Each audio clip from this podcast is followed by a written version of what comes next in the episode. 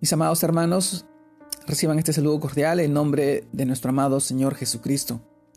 Y permítame el día de hoy compartirles el devocional que se titula Tu fe te ha hecho salvo y sano.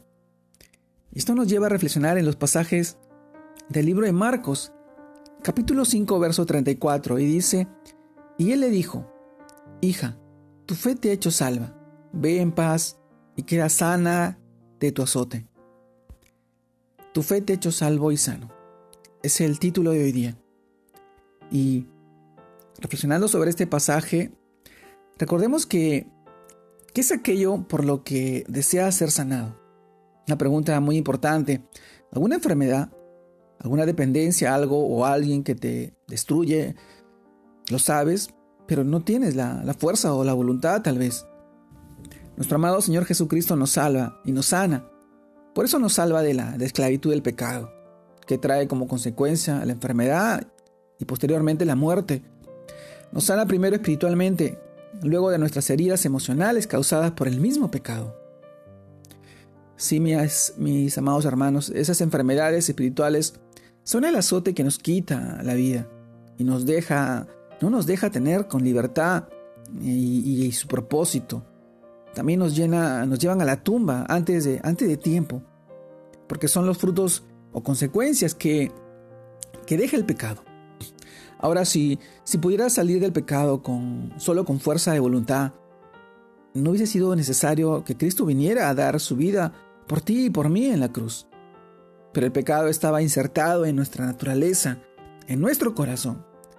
Entonces Jesús nos salva, aún de nosotros mismos, de nuestra propia naturaleza autodestructiva. Nos libera de la condenación y es poderoso para sanar hasta nuestras enfermedades físicas. Así es, mi amado hermano. Yo te pregunto hoy día, ¿quieres ser salvo? ¿Quieres ser salvo y ser sanado de, tus azotes? Pues te digo, confía en Jesús. Entrégale tu corazón, entrégale tu vida. Él te está esperando. A que lo mires, una sola mirada de amor suya, una sola palabra que Él te diga, bastará para sanarte. Y su gracia es suficiente para que seas salvo, por medio de tu fe en Él, de que tú puedas creer en Él. La fe. Y sin fe es imposible agradar a Dios. Tu fe te ha hecho salvo y sano.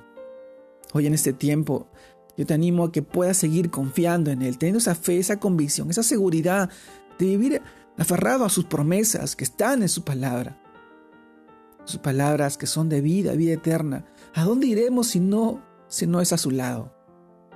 Hoy el mundo, el mundo, las corrientes y los pensamientos, ideologías engañosos quieren separarnos de la fe, de la verdad y la palabra de nuestro amado Señor Jesucristo. No permitas que te engañen, no permites que te distraigan, no permites que también esas corrientes engañen a tu familia, a tus seres queridos.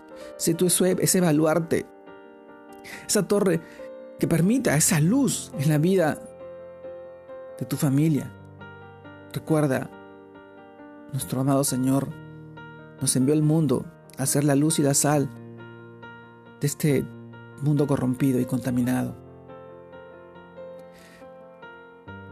Hoy te animo, mi hermano, a que puedas seguir creciendo en el Señor que puedas seguir honrándolo con tus acciones, llamándolo como Él nos ha amado desde mucho tiempo atrás y te ha predestinado para que hoy tú puedas difundir su palabra en la vida de cada una de las personas que hoy te necesitan.